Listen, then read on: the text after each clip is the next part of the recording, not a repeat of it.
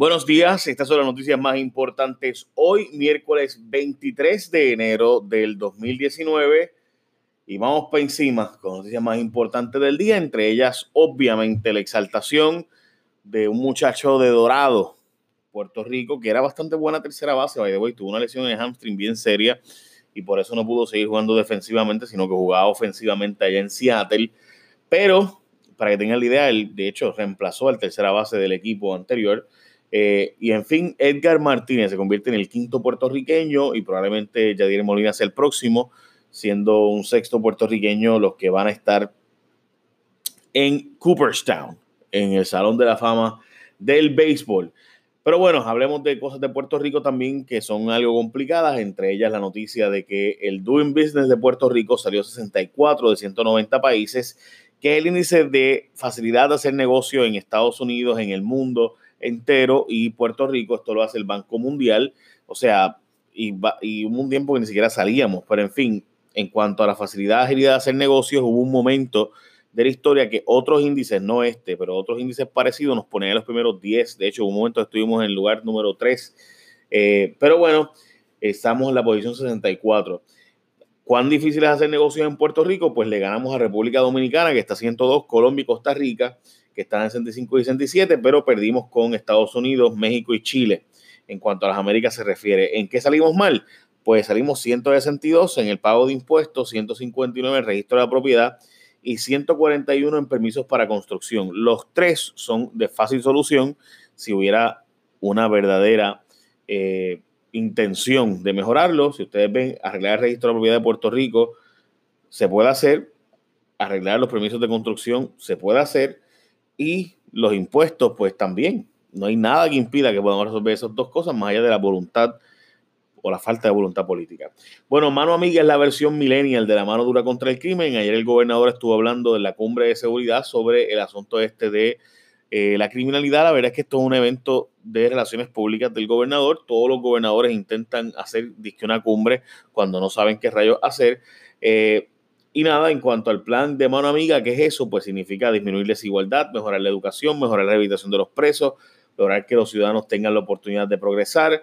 O sea, obviamente eh, son cosas bien generales que hay que ver cómo se va a implementar y que son a más largo plazo. O sea, estamos hablando de que no se, no, no se está planteando algo a corto plazo, por lo menos ayer, así que veremos a ver eh, si en estos próximos días pues hay algo más concreto, pero por ejemplo, eh, yo hubiera esperado pues que va a definirse servicios esenciales para pagarle mejor a los policías, que se va a comprar las patrullas, que se va a dejar de politicar con el, helicóptero de Fura, definir los servicios esenciales para, por ejemplo, activar el shot potter, darle prioridad a ciencias forenses, que se le va a dar los fondos y se va a hacer la Comisión Estatal de Elecciones, se van a cerrar edificios perdón, privados que está rentando el gobierno eh, a entidades privadas mientras tiene escuelas vacías, vaciándose, o sea, estamos malgastando, pagando renta etcétera. Eh, pues, ese tipo de cosas yo hubiera esperado para pasar esos fondos entonces a los lugares donde hace falta, por ejemplo, ciencias forenses, si estuviera bien duro y logramos eh, que se hagan las pruebas de balística bien rápido y se hagan las pruebas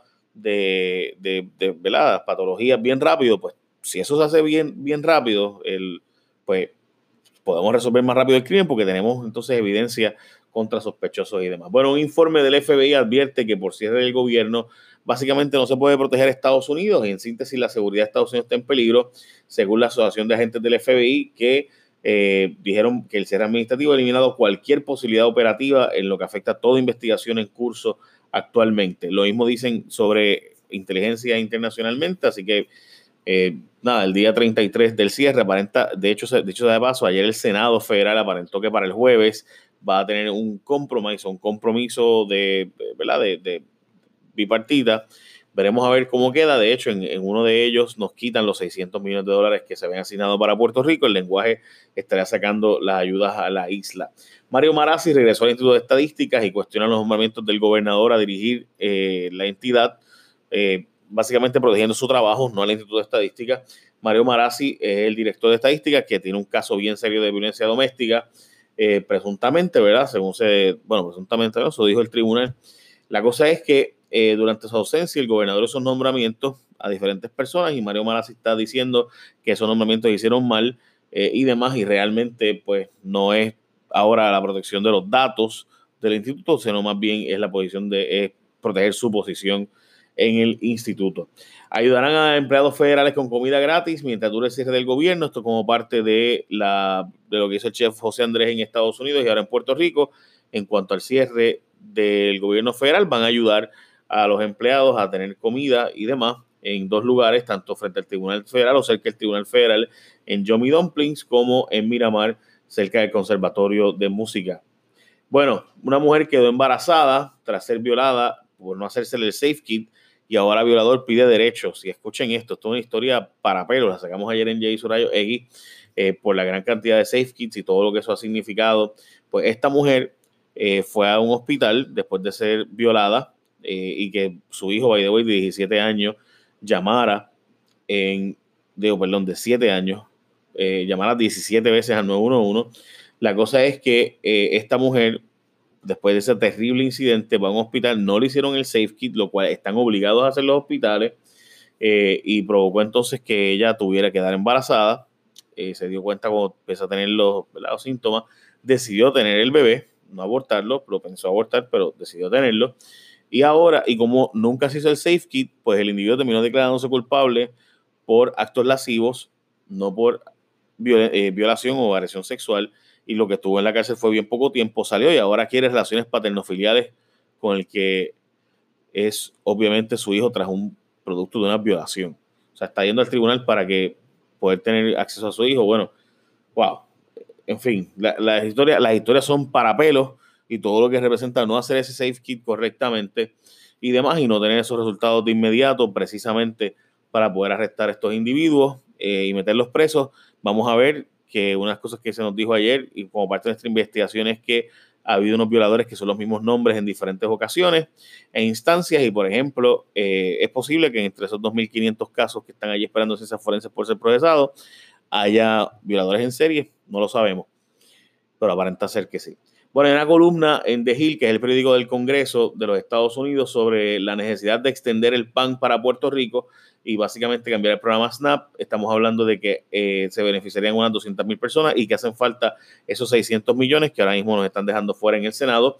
Eh, justicia refirió el caso de Osuna a los federales, luego de que Justicia conociera las denuncias de Osuna sobre extorsión, decidieron pasarlo a los federales y continuar la investigación por el asesinato del trapero Fred. Básicamente esas son las noticias del día. Eh, yo busqué a ver si habían algunas otras más, pero en síntesis esas eran las noticias que me pareció que eran las importantes. Recuerden que está dándose la conferencia de Davos, de World Economic Forum, allá en Suiza, y para mí eso es bien importante porque ahí están los super ultra poderosos del mundo, eh, básicamente pues planteando qué va a pasar en el futuro y cómo ellos van a trabajarlo. Típicamente he estado hablando de la inteligencia artificial, pero pues ya eh, este año pues han tenido otras propuestas, otras ideas. Eh, por ejemplo, se ha estado planteando eh, la, posición de sobre el tema del café, que está desapareciendo, el 60% del café va a desaparecer si el calentamiento climático como va y demás. También estamos hablando de que se había planteado que blockchain, la tecnología de blockchain, haría un cambio dramático en el sistema bancario, un planteamiento de que el capitalismo tiene que cambiar particularmente la gente de Nueva Zelanda ha estado eh, haciendo unas propuestas específicas y va a haber una conferencia sobre ese asunto. Y básicamente son las noticias del día. Buen día, gente. Bendición. Échame la bendición. Bye.